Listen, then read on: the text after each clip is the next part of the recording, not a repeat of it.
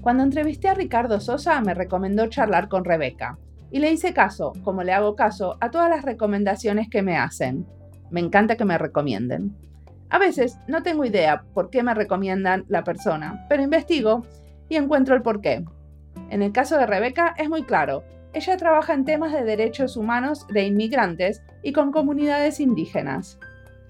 Rebeca Torres Castaneda es diseñadora y trabaja en una ONG ayudando a inmigrantes. En esta entrevista nos cuenta cómo trabajaron en relación a la caravana de inmigrantes que pasó por México, en colaboración con una comunidad de mujeres indígenas. También nos cuenta de su trabajo con los zapatistas. Escuchemos su historia. Mi nombre es Mariana Salgado, esto es Diseño y Diáspora.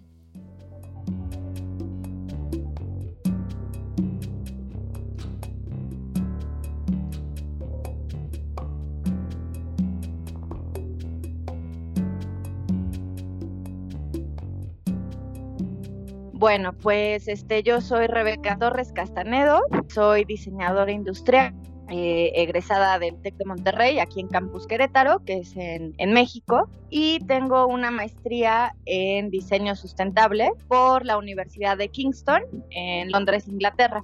Wow. Y bueno, ahorita me dedico, ¿a qué me dedico? Eh, bueno, trabajo tres, tres áreas. Tengo un estudio de diseño aquí en Querétaro. Inicialmente comenzamos pues con lo que iniciamos creo que todos, ¿no? El tema de mobiliario, interiorismo, etcétera.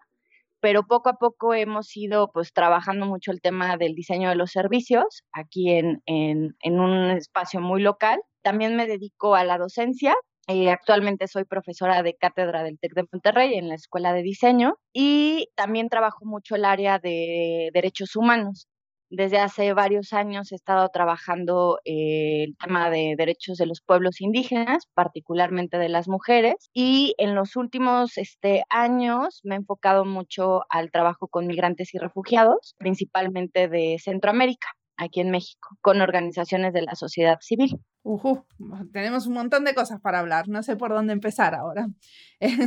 contame esto del trabajar desde el diseño, los derechos humanos.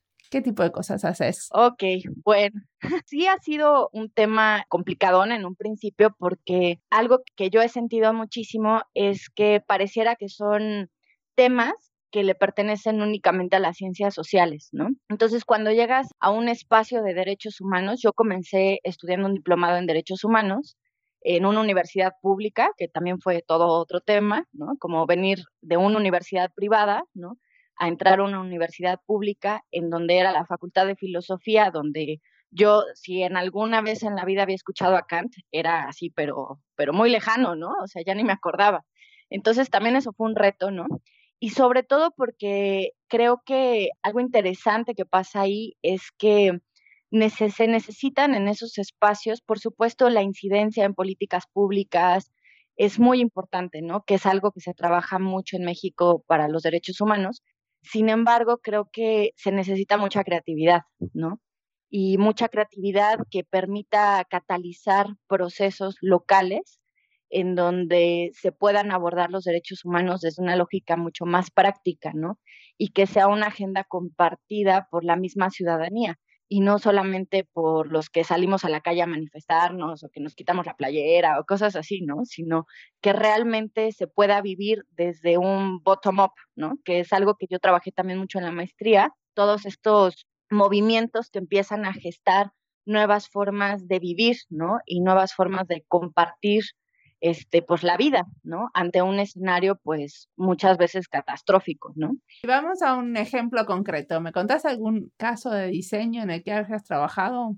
Sí, por supuesto. Mira, en el tema, por ejemplo, de migrantes y refugiados, eh, yo ya llevo muchos años, aproximadamente seis años, trabajando en una organización como voluntaria totalmente en México son muy pocos los espacios de derechos humanos en donde quizás puedas este, recibir un sueldo, ¿no? Y los puestos que hay, pues siempre son para abogados, para psicólogos, para sociólogos, ¿no? Entonces, el diseño, pues sí, quizás es, ah, qué bueno, llegó una diseñadora que nos haga un póster, ¿no? Para, para este, poder promocionar nuestra organización, etcétera, ¿no? Entonces, yo algo que he trabajado ahora mucho en la organización es cómo podemos, a partir de tantos estudiantes que llegan con nosotros a querer hacer prácticas profesionales, a querer hacer un trabajo de investigación, cómo podemos llevar un proceso creativo, ¿no? En donde las soluciones tengan principalmente un beneficio para la población migrante, ¿no? Pero también un tema de catalizador social. Algo que hemos trabajado, por ejemplo, es desde un enfoque, por lo menos algo que he impulsado mucho en la organización es el enfoque crítico, ¿no? Romper un poco estas ideas muy colonialistas que tenemos sobre los otros, los que tienen como esta necesidad, ¿no? Que vienen huyendo y el tema de cómo, cómo se les ayuda, ¿no? cómo se les provee asistencia humanitaria. Entonces, estuvimos generando algunos proyectos, yo lo involucré en una de las materias que, que imparto. Entonces, algo interesante es que de repente como, como profesora o en los mismos espacios académicos, pues se andan inventando problemas, ¿no? Y luego esos problemas son como muy triviales desde mi punto de vista, ¿no? Así como, eh, ah, tenemos que diseñar una silla nueva, ¿no? Entonces, vayamos y busquen un cliente, busquen un usuario, ¿no? Entonces, aquí lo que hicimos es que hicimos una inmersión muy fuerte en el trabajo de, de las personas que ofrecen ayuda humanitaria a las personas migrantes y generamos diferentes líneas de acción, ¿no? Una que tuviera que ver con humanizar más el tema de la ayuda humanitaria, desde, por ejemplo, cómo poder generar alternativas en donde la misma población civil que siente afinidad o que siente un compromiso social pueda, incluso desde su casa, con su colonia, con sus este, vecinos, organizar colectas, ¿no? En donde en esas colectas se pueda dignificar a las personas, ¿no? Como más un espacio de encuentro para poder charlar sobre qué, en qué consiste, ¿no? la movilidad de las personas, ¿no? Y por qué en México eh, se ve como se empiezan a detonar todos estos mecanismos de discriminación y de racismo hacia las personas migrantes. Otras chicas, por ejemplo, trabajaron en, este mismo tema, que fue un proyecto súper interesante porque creo que rompía mucho los paradigmas sobre la ayuda humanitaria, ¿no? Su, lógica era muy sencilla, ¿no? Y que, y que iba muy encaminada a este tema de los servicios colaborativos. ellos planteaban, bueno, si en tu casa tú tienes un baño, una regadera, una cocina, ¿no? Eh, la cual usas una hora al día, ¿no? ¿Por qué no abrir estos espacios, ¿no? Y compartirlos con las personas que una ducha, ¿no? O poder comer, una comida caliente les puede significar muchísimo, ¿no? Y les puede dignificar mucho como seres humanos, ¿no? Entonces esto lo empezaron a hacer por medio de una aplicación en donde por supuesto reconocíamos que ahí le estábamos, o estábamos poniendo sobre la mesa, ¿no? Temas pues pues que tenían que ver directamente pues hasta con el racismo, ¿no? Porque cuando empezamos a trabajar con ese proyecto, eh, en México eh, pasó de las caravanas más grandes que hubo organizadas de Centroamérica. Entonces se generó pues muchísima discusión en los medios de comunicación, estigmatizando mucho a las personas migrantes, acusándolas incluso de pues por qué vienen, ¿no? Si ya saben que así está la cosa y que no van a poder pasar.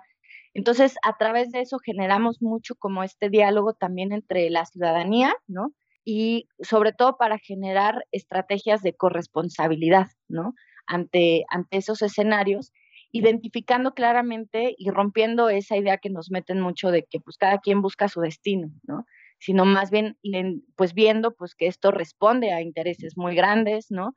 Responde a conflictos armados, responde a un despojo de territorio, ¿no? Entonces, todo ese tipo de cosas eran las que también los chicos iban conversando con las personas a partir de estas alternativas que generaron. Y, mm, y también, o sea, primero lo que vos contabas, el primer caso para organizar colectas también era una plataforma digital. Sí, también, ¿no? Ahora, este, la verdad es que luego uno piensa que, ay, no, que todo sea físico, pero son herramientas que pueden servir muchísimo, ¿no? O sea, por ejemplo, había otras chicas que era, era una idea maravillosa porque algo que sucede mucho con las poblaciones locales es que sienten o se empiezan a correr estos rumores de que las personas migrantes o las personas refugiadas te vienen a despojar de algo, ¿no? Te van a quitar de tu trabajo te van a quitar tus recursos, ¿no? Entonces, ellas lo que hicieron con este tema de las colectas es que era una plataforma que daba la oportunidad de que las personas que están dando ayuda humanitaria directa e inmediata pudieran ingresar, qué era lo que en ese momento se necesitaba más, ¿no? El flujo migratorio pues varía muchísimo, ¿no? Entonces puede haber momentos en donde la gente que llega a pasar en el tren eh, son puros hombres, ¿no? Entonces nos vamos a quedar sin pantalones, sin calcetines, sin tenis del número 8, del número 10, y puede haber momentos en donde empiezan a pasar muchísimas mujeres, ¿no? Entonces hay eh, un cambio en las necesidades, ¿no? Es decir, necesitamos toallas sanitarias, necesitamos pañales si vienen con niños, eh, necesitamos incluso píldoras del día siguiente, ¿no? Porque sabemos que muchas mujeres desafortunadamente en México en su trayecto migratorio pues pueden ser este, violadas. Entonces, todas esas necesidades eran muy cambiantes, ¿no? Entonces, estas chicas, la plataforma que ellas idearon, era la misma organización pudiera ingresar, que era lo que se necesitaba, pero que se hiciera un enlace directo con las tiendas locales, ¿no? De la comunidad. Entonces tú donabas, era, era imposible que quizás tú fueras a llevar al tren un litro de aceite, que quizás se necesitaba para cocinar, ¿no? Entonces tú donabas 13 pesos que costaba el litro de aceite, 20 pesos, y ese dinero se, se, mandaba directamente a la tienda local y la tienda local entonces generaba los paquetes para entregarlos a la organización, ¿no? Entonces se veía ahí como un beneficio también compartido y una forma también de empezar a romper con estos estereotipos y paradigmas que se tienen alrededor de las personas migrantes cuando llegan a, a nuevas comunidades. Y decime una cosa, ¿estos se implementaron o quedaron como en conceptos o proyectos de los, de los chicos? Mira, hay algunos, hay algunos proyectos que empezaron a caminar, ¿no? Aquí obviamente el reto siempre es el tema de la inversión y el tema del trabajo, ¿no? El trabajo humano, ¿no? ¿Por qué? Porque pues sí, en, un tema, y más en esos momentos, cuando, cuando se empezó con, con estos proyectos, la emergencia fue tal que nos desbordamos de trabajo, ¿no? O sea, era estar atendiendo diariamente personas, dar de comer diariamente a personas.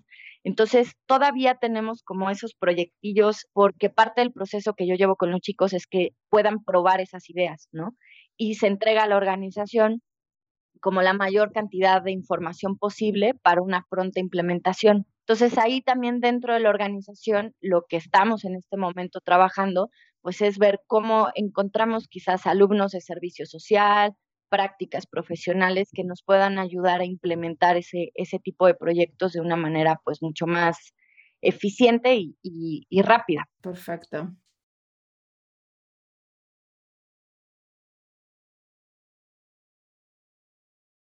¿Puede ser? ¿O dijiste diseño de género? Con mujeres, sí. Que bueno, también es otro un tema, ¿no? O sea, ahora eh, creo que la perspectiva de género en cualquier trabajo que hagas es fundamental, ¿no? pero particularmente cuando, cuando yo comencé a trabajar con mujeres indígenas, creo que fue fundamental el poder tener esta perspectiva, sobre todo porque, bueno, cuando se comienza con ese proyecto, pues ya sabes, con estas ideas de, ay, bueno, eh, son mujeres, son pobres, ¿no? Son indígenas, entonces, pero saben hacer productos artesanales, entonces vayamos a eh, la verdad, ¿no? O sea, con esta lógica de salvémoslas, ¿no? Para que puedan vender más y puedan salir adelante, etcétera, ¿no? Entonces, ya cuando, cuando yo llegué allá, pues empecé a estudiar muchísimo más, ¿no? ¿Qué significaba pues este tema de la tierra, el territorio, el enfoque de género? Y todo eso hizo que cambiara totalmente la manera en la que trabajamos con ellas, ¿no? O sea, de entrada, el reconocimiento de, de cuáles son nuestros conceptos de desarrollo, ¿no? cómo pueden afectar de una manera tan negativa en las comunidades cuando se llegan a implementar procesos que no, que no son de ahí, ¿no? Y que la misma comunidad o las mismas mujeres no reconocen como algo importante para sus vidas, ¿no?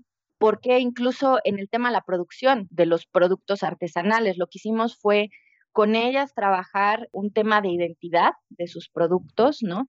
Desde la propia historia de la comunidad, desde la propia técnica artesanal, y a partir de eso generar una línea de productos que tuvieran un poquito más de acercamiento con un mercado eh, quizás urbano, ¿no? Que pudiera comprar eh, esos productos, entendiendo mucho esas necesidades que existían, ¿no? Pero también trabajando mucho el tema de cuánto se podía invertir a la realización de una pieza artesanal, ¿no? ¿Por qué? Porque pues en este caso las mujeres en las comunidades y no porque esté bien o mal, sino porque tienen otras actividades que también son importantes para el propio desarrollo de la comunidad. Entonces no podíamos nosotros, por más que quisiéramos, no, ya con esto vamos a vender y vamos a, te van a ganar un montón de dinero, el dinero no tenía un significado tan relevante porque había otras cosas comunitarias que también lo eran, ¿no? Entonces, poco a poco, el trabajo que hicimos con ellas se fue transformando en un tema de sí, un ingreso adicional que les ayudaba a, poder acceder a ciertos productos que eran una negligencia del Estado, pues, ¿no? reconociendo eso. O sea, el tema, por ejemplo, del de salud, el tema de educación, pues es una negligencia del Estado que no tengan ciertos medicamentos o que no puedan acceder a temas de educación, pero también eh, se transformó a un proceso que tenía que ver con la resistencia cultural la propia comunidad. El seguir diciendo, bueno, somos indígenas, somos PAMES, ¿no? Hacemos esto y es una estrategia también para que nuestros hijos y nuestras hijas puedan seguir reproduciendo lo que nuestra comunidad se hace, ¿no? Y lo que habla de nosotros, ¿no? Y, y, fue un proceso pues de muchísimo aprendizaje y que también tenía que ver mucho con estar ahí, observar, el hablar, el dialogar, el someter a consenso, qué era lo que se quería hacer, para qué se quería hacer, y por supuesto también el compartir visiones, más no implementar, ¿no? Lo que uno considera que es correcto para esos espacios, ¿no? ¿Y cuánto tiempo pasabas en esta comunidad cuando ibas a trabajar con ellos? Meses. bueno, ahí la verdad es que fue también como un medio impulso eh, al terminar la carrera y también cuando empecé a estudiar el diplomado en Derechos Humanos, porque esa es la otra, ¿no? O sea, yo en ese momento y hasta cierto punto lo sigo creyendo, que nadie te va a, nadie te va a pagar por salvar al mundo ni por hacer cosas maravillosas por el mundo, ¿no? Hay que empezar a probar, ¿no? Y hay que aventarse a hacerlo. Entonces, pues esa fue la decisión que tomé, ¿no? Aventarnos, vamos. En ese momento eh, mi socio también le entró conmigo al proyecto, el socio del despacho, y este, pues nos fuimos a la sierra, a la Sierra Gorda de Querétaro. Eh, teníamos un enlace ahí con un, con un amigo que, que era de estas comunidades y él platicó con varias mujeres, en donde, varios grupos de mujeres que sabían hacer artesanía sobre los intereses que nosotros teníamos. Todo inició con un tema de un taller, vamos a dar un taller para explorar qué es lo que se puede hacer, vender más productos, etcétera. Y como lo planteamos, fue como un sistema de intercambio, ¿no? Nosotros teníamos el dinero para poder llevar materiales, para el viaje, para la gasolina, etcétera. Y el intercambio que hicimos con ellas fue que ellas nos dieran alimentos, ¿no? Entonces nosotros no íbamos a cobrar nada del taller ni de los materiales que llevábamos, pero ellas se comprometían con nosotros a estar trabajando durante una semana, ¿no? Tiempo completo con nosotras, con nosotros y poder este y que nos dieran los alimentos, ¿no? Y el alojamiento para poder estar ahí. Entonces, a partir de eso, pues no nada más trabajábamos con ellas en la hora del taller, sino que también convivíamos en sus espacios cotidianos, ¿no? Y eso era lo que nos hizo darnos un poco cuenta de cómo tenía que ser la, por las alternativas que estábamos dando en, en términos no nada más de producto, sino también de organización, ¿no? Por ejemplo, algo que, que veíamos es que las mujeres tenían diferentes técnicas artesanales y algo que ellas mismas identificaban como un problema es que los programas sociales que lleva, llegaban por parte del Estado, por parte del gobierno, para querer ayudar al impulso a la artesanía, pues hacía que se segmentaran los grupos, ¿no? Es decir, eh, no, pues ahorita está muy de moda el bordado, ¿no? Entonces todas las mujeres que tejen palma, adiós, ustedes ahorita no nos sirven, ¿no? Entonces eso ocasionaba incluso ciertos conflictos al interior de la comunidad, ¿no? Entonces parte de los acuerdos que, que tuvimos como grupo fue que en todos los productos tratáramos de implementar el mayor número de técnicas posibles. Primero, para que se manteniera esa unión en el grupo artesanal, pero también para que todas recibieran un beneficio de ese trabajo, ¿no? Y que hubiera un compromiso compartido también para, para sacarlo adelante, ¿no? Entonces, bueno, estuvimos con ellas, eh, terminamos esa, esa primer semana y ellas se quedaron con todos los moldes, con todos los prototipos y nosotros acá en Querétaro, cuando regresamos a la ciudad, nos empezamos a mover para, para encontrar una feria en donde pudiéramos exponer estos productos y que pudiéramos generar como, como este, este enlace, ¿no? Entonces así lo hicimos, nos fue bastante bien. También aprendimos mucho porque aquí lo que sucedía es que llega el cuestionamiento del mercado, ¿no? Siempre que yo con ellas platicaba muchísimo, les decía, el mercado no siempre tiene la razón, ¿no? Hay que aprender a escuchar lo que nos dice el mercado y digerirlo, trabajarlo y ver cómo respondemos, ¿no? Entonces yo les decía, si le hiciéramos caso al mercado, ¿eso qué significaría? Que puede ser que un señor nos lo dijo, ¿no?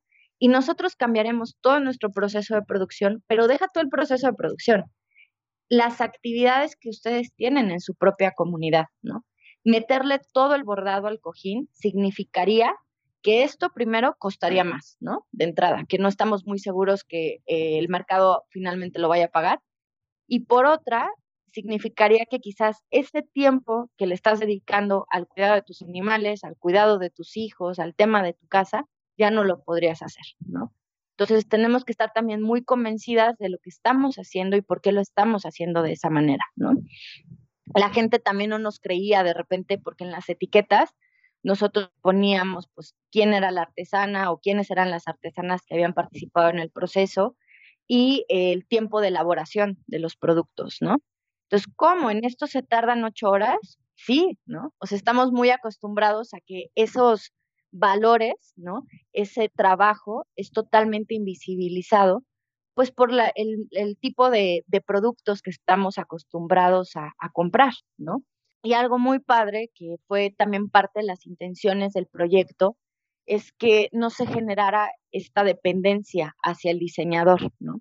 Sino que ellas también sintieran esa libertad de poder seguir explorando con los productos y explorando nuevos canales de venta. Entonces ellas empezaron a mover y encontraron puntos de venta en una de las localidades más cercanas, que es una, un espacio importante, que es, un municipio que se llama Jalpan, y en ese museo se abre el espacio también para los artesanos locales, y ellas han seguido llevando ahí sus productos, ¿no?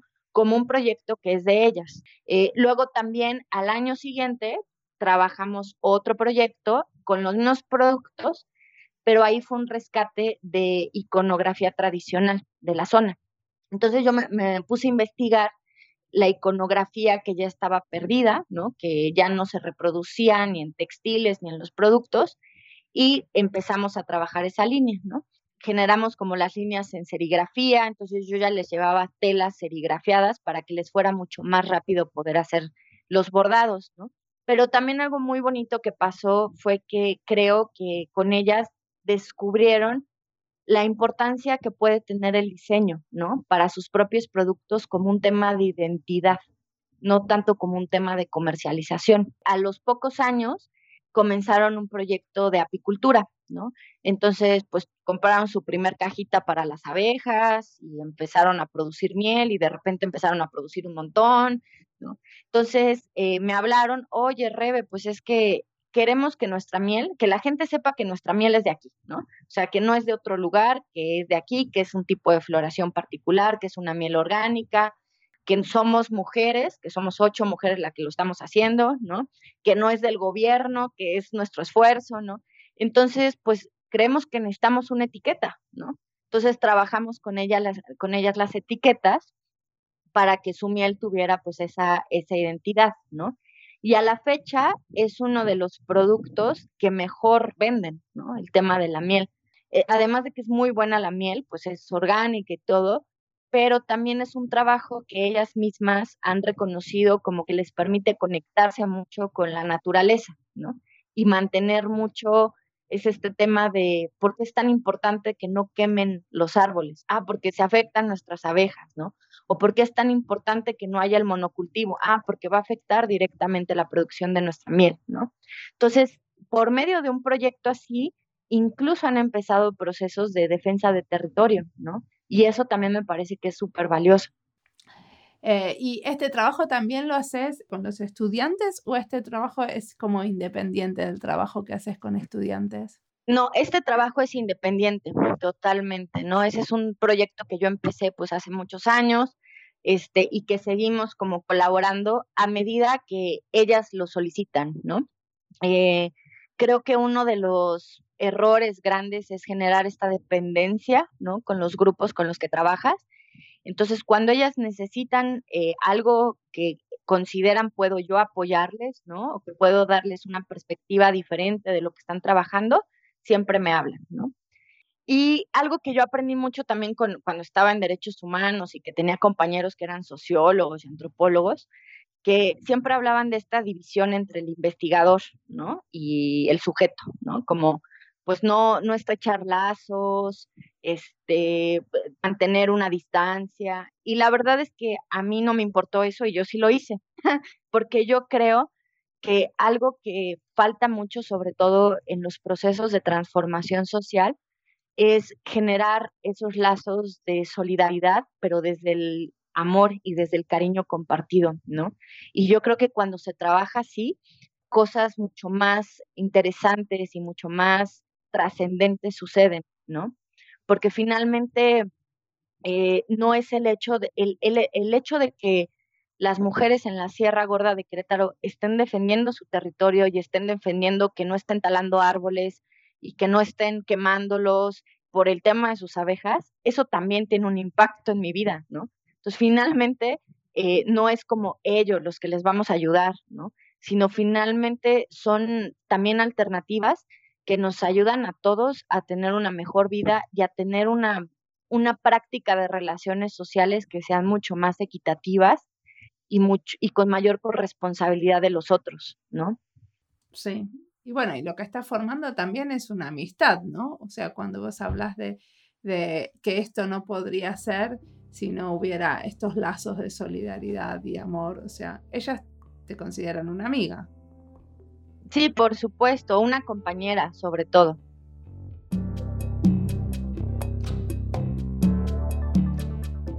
Siempre las historias de inmigración me conmueven y la caravana de inmigrantes fue un hecho que estuve siguiendo de cerca. Según la BBC, unos 3.000 centroamericanos avanzaron este año en caravana bajo la vigilancia de fuerzas de seguridad mexicanas. Salieron de Tapachula, en el estado de Chiapas, fronterizo con Guatemala.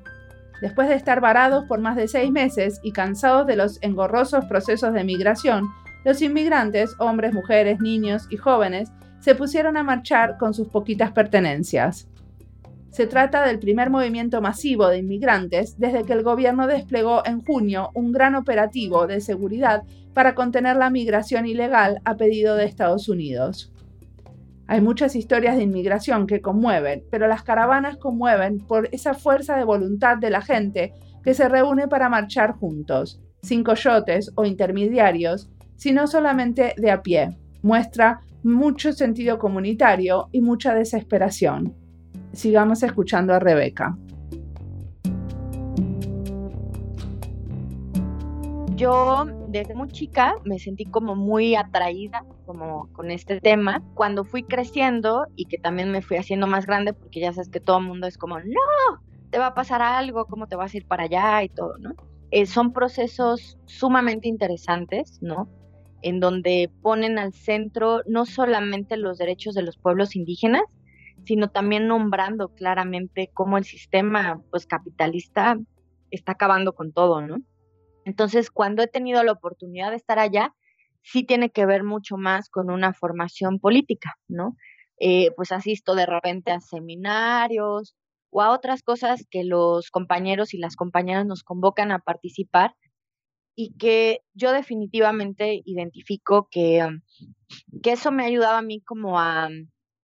Primero, creo que lo que yo les debo a los compañeros zapatistas y a las compañeras es que ellos me han enseñado mucho a escuchar, ¿no? Aprender a escuchar a las personas, ¿no? Aprender a quedarte callada, ¿no? Cuando te tienes que callar y escuchar lo que la gente y la comunidad tiene que decir. Y sobre todo a mostrarte que esa que haya alternativas, ¿no? Y que sí es posible, ¿no?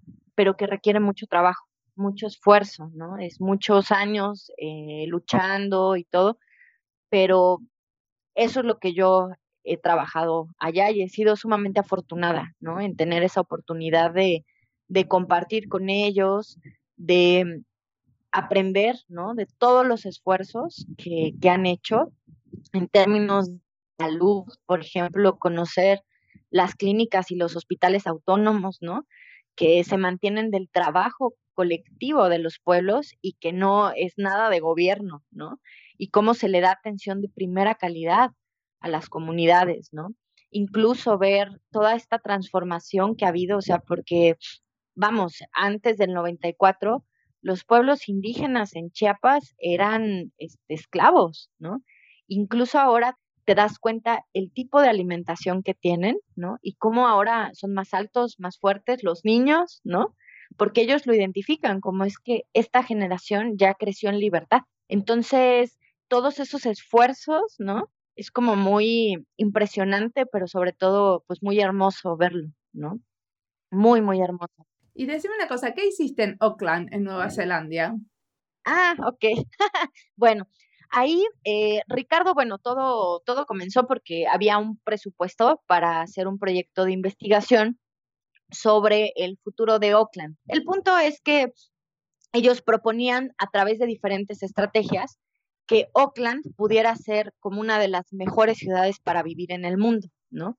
Entonces, era un documento en donde, por supuesto, se hablaban temas de diversidad, temas de inclusión, reconociendo, pues, el, pues, las características multiculturales que tiene la ciudad de Oakland y Nueva Zelanda en general, ¿no? Entonces empezamos a, a generar ahí una serie como de ideas de cómo podíamos hacer como un, una propuesta alternativa, ¿no? A ese, al Oakland Plan, al plan de Oakland, así se llamaba Oakland Plan, y como, como un, un informe sombra, ¿no? A eso que la ciudad estaba, estaba planteando. Y empezamos también, bueno, fue muy contextual, pero bueno, sucedió así, que Rick en un momento tenía un robot, un robotcito así chiquito, que lo había estado utilizando para otros proyectos y me dijo, oye, pues estaría padre que tratáramos como de implementarlo, ¿no? Ver cómo lo podríamos usar. Este robot, ¿no? Quería, se llamaba Robot H, ¿no? Y él mismo había escogido su nombre, de H de Human, ¿no? Tercero era un robot que quería ser alcalde de la ciudad, ¿no? En el 2030. Entonces, pero que él había estado investigando y veía pues qué tenía que hacer un alcalde y nada le hacía sentido, ¿no? O sea, incluso el robot cuestionaba la democracia, ¿no? Decía, pero a ver qué pasa. O sea, todas esas ideas que Ricardo y yo teníamos en contra del sistema, las, las metimos en el robot, ¿no? O sea, de ver qué pasa con las elecciones, es realmente que existe una diversidad aquí en Oakland, quién es, o sea, mm, acceso a servicios, acceso a la salud. Entonces el robot en todo este trance decía, no, pues yo tengo, si yo quiero ser alcalde de, en, de Oakland en el 2030, pues yo tengo que formarme, ¿no? Y tengo que aprender, pero tengo que aprender de los jóvenes. Entonces el alcalde visitaba escuelas. Todo eso, pues había una programación de ese diálogo que fue un reto grande porque pues había que adelantarse a lo que probablemente los estudiantes podían contestar y que el robot pudiera tener un diálogo, ¿no? Con ellos. Entonces nos fuimos a una escuela, pero está una parte que es el sur de Oakland, South Oakland, en donde pues históricamente, así como en otros, en el sur global, pues ahí también este, están los maoris, los migrantes, ¿no? O sea, como todas estas poblaciones rezagadas, ¿no? Robot se presentaba y les contaba pues que él quería aprender, que él quería descubrir cómo era vivir en Oakland, que quería ayudar a las personas, que quería que todos estuvieran este, pues, incluidos en el desarrollo de la ciudad, se generaba un diálogo súper interesante porque los chicos tomaban este papel de enseñar, ¿no?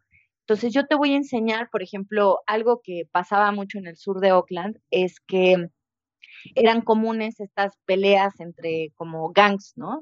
Entre las banditas de los chavos pero aquí también había un tema de, de, los medios de comunicación que elevaban el discurso, ¿no? O sea, era casi, casi, si entras a South Oakland te van a matar, ¿no? Entonces, cuando los chavos tocamos ese tema, bueno, ¿qué es una gang, ¿no? ¿Qué significa estar en una gang, ¿no? Y entonces los chavos, con una paciencia enorme, explicándole al robot, ¿no? Mira, es que una gang consiste en esto, pero no todas son malas. ¿no? Porque también es muy importante generar lazos de hermandad y no todo lo que pasa aquí en Oakland es malo. Creo que en temas educativos, cómo se les ha negado también históricamente, no solamente a los pueblos maoris, definir su propio, su propio destino, su propio concepto de desarrollo, sino incluso a los jóvenes, ¿no? Y eso lo notamos mucho. O sea, pareciera que los jóvenes no pueden tener voz, no pueden opinar sobre ese futuro que ellos van a vivir, ¿no? Entonces fue, fue mucho este, este tema de charlas. Ahí tenemos un, un, este, un robot ¿no? Eh, digo, un paper que, que, escribimos Ricardo y yo sobre este Robot Age, ¿no? Y lo que fuimos aprendiendo con los, con los chicos, ¿no? A partir de estas conversaciones sobre el futuro de su ciudad. Súper interesante. Eso fue lo que hicimos allá. sí. Este, pero sabes una cosa, a mí también me sirvió mucho porque hay veces que cuando empiezas a hablar de estas cosas de, ah, la democracia no sirve, o el sistema capitalista y eso, la gente se hace un lado, ¿no?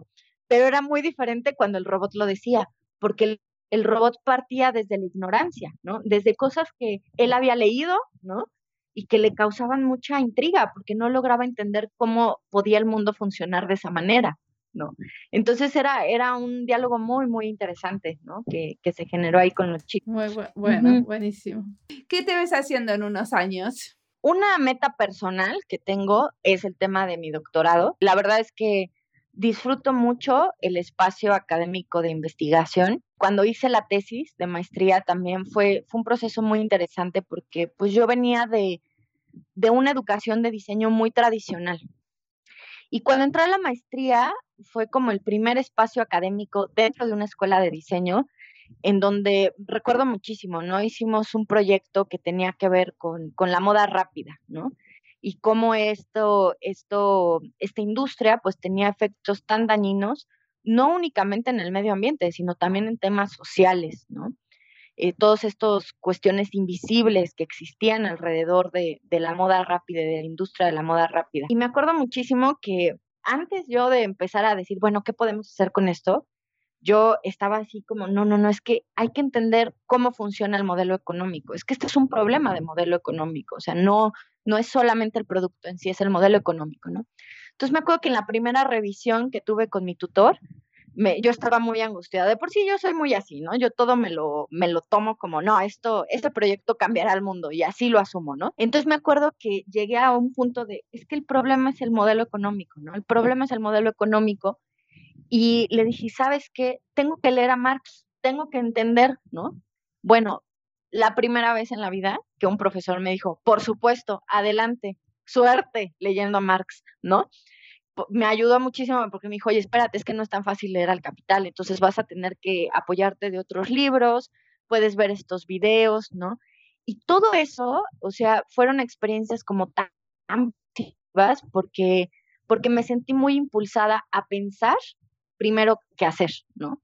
Y aquí en, en la escuela lo que yo sentía era que primero haz y luego piensas y ya no, no pasa nada, ¿no? Y en cambio allá no, era pensar muchísimo, pensar muchísimo, analizar. Entonces creo que es un espacio que disfruto mucho, ¿no?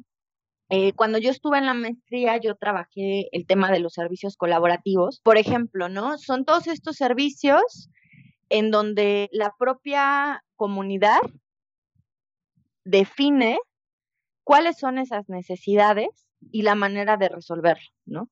Entonces se genera una dinámica en donde no hay un proveedor y un receptor de servicio, sino que ambas personas, ambos este, personajes participan tanto en la producción como en la recepción del servicio, ¿no?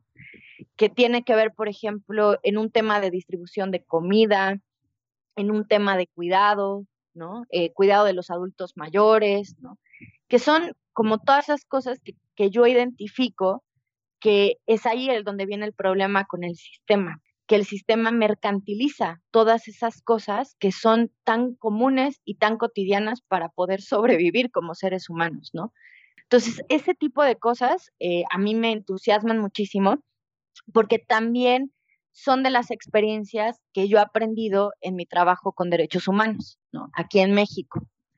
Eh, que finalmente mm, de muchísimas luchas sociales que hay, parte fundamental de lo que permite que se sobrevivan en, en esas luchas son los servicios colaborativos, ¿no? Entonces, esa área a mí me interesa mucho de trabajo y este, entonces, bueno, ese es un plan a, futuro, espero no muy lejano, porque también, bueno, pues es todo un proceso, ¿no? El doctorado, la beca, eh, la propuesta de proyecto, etcétera, ¿no? Y yo creo que también otra línea que, que me gustaría muchísimo como trabajar es tener una organización, ¿no? Ya no un despacho, sino una organización que trabaje el tema de, la innovación social, pero desde un espacio más ciudadano, ¿no? Algo que a mí me preocupa mucho y que quizás es una percepción pues muy personal y por mi propia formación política, me preocupa mucho que la mayoría de los esfuerzos que se están generando en cuestiones de innovación social en el país vienen dictados por una agenda del Estado, ¿no? El Estado identifica desde una visión muy miope, ¿no? Eh, cuáles son las necesidades que hay en las comunidades, ¿no? E identifica, incluso plantea cuánto dinero se les va a dar. Y entonces no hay un proceso real de transformación, sino es una agenda impuesta que puede cambiar cada vez que cambia el gobierno. Y eso a mí me preocupa mucho, ¿no? Porque no, no rompemos ni la lógica partidista, ni la lógica de ver a las personas en situaciones muy problemáticas de repente como pues un voto, ¿no? Y algo que ayude a, cierto gobierno a permanecer, ¿no? En donde está. Entonces, creo que es algo que a mí me gustaría trabajar como una lógica mucho más ciudadana, que por supuesto tiene sus retos, ¿no? Y también que creo que hace falta, y, y que ha sido también por mi propia experiencia, mi formación política, mi formación este, de diseño, en temas de diseño social y todo, ha sido trabajando con las personas, ¿no? Y veo con mis estudiantes ahora que no hay oportunidades para ellos de hacerlo, ¿no? O sea, no hay espacios de formación en ese sentido, ¿no? Su formación profesional llega eh, en una industria, ¿no? Porque no hay otro tipo de espacios que ofrezcan alternativas en donde ellos puedan explorar la capacidad que tenemos, primero los seres humanos, para transformar la realidad pero también su propia capacidad como, como pensadores creativos, ¿no? En donde inmediatamente van a surgir formas diferentes de resolver problemas. Muy bien. ¿Qué te, qué te inspira en este momento? Híjole, un montón de cosas. Yo creo que tengo que ser muy, muy honesta. La verdad es que el trabajo docente me parece que es algo muy lindo, ¿no? Siento que es una extraordinaria manera de poder generar y de sí, de, de, poder ayudarles a convertirse en mejores seres humanos, en personas que consideren que el otro importa y que puedan ver que tienen alternativas para hacerlo, ¿no? Que obviamente cuestan trabajo, ¿no? O sea, el trabajar incluso en México particularmente, defender derechos humanos, pues es muy riesgoso. Eh, son actividades a veces de alto riesgo, pero vale la pena porque es como ese compromiso de decir el otro importa, ¿no? Y algo que a mí siempre, siempre creo que me ha impulsado muchísimo es que, pues todas estas personas, ¿no? Tenido como la fortuna de, de conocer, que son personas que son, todas esas personas, por ejemplo, que, que trabajan con los migrantes, que trabajan con los refugiados, son esas voces que se necesitan escuchar, ¿no? En el país, la gente que está trabajando, por ejemplo, la defensa del territorio, ¿no? en México, en un país que está así asediado por las transnacionales, ¿no? Y que los pueblos indígenas están defendiendo todo lo que significa la vida, ¿no? Entonces a mí eso me, me inspira muchísimo, ¿no? Me motiva como para seguir trabajando, ¿no? Por, por eso, porque tengamos una oportunidad de vivir diferente, ¿no? Y de vivir mejor y de transformar como pues esas relaciones sociales tan dañinas, ¿no? Y tan feas que pues que sí, que nos afectan muchísimo a todos. Sí. Soy un poco idealista. Está buenísimo. Bueno, por eso haces el trabajo que haces, ¿no? Bueno, muchísimas gracias por la entrevista. No, gracias a ti, Mariana.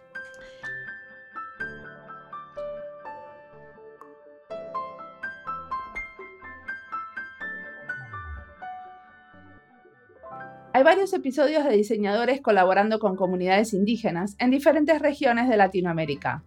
Por ejemplo, en el episodio 9, Paola Cabrera nos contaba cómo en los 90 trabajaban con comunidades en Colombia.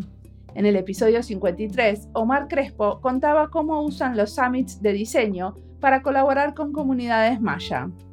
Hice una lista con todos estos episodios, que son mucho más que esos dos, y la publiqué en las listas de recomendados, en nuestra página web.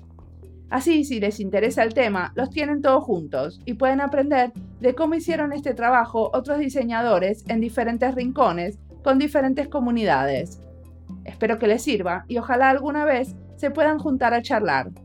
O quizás tendría que hacer eso, un episodio especial donde charlen de este trabajo con comunidades. Pienso en voz alta. Como siempre, la música del podcast es de Julián Pereira con sonidos originales de Antonio Zimmerman. La producción y la edición de sonido es de Andy Fechi. Este podcast está publicado con licencias de Creative Commons con Attributions. Esto fue Diseño y Diáspora. Pueden seguirnos en nuestra cuenta de Twitter, arroba diseño y diáspora, en nuestro sitio web, diseñoydiaspora.org, y no olviden recomendarnos. Nos escuchamos en la próxima.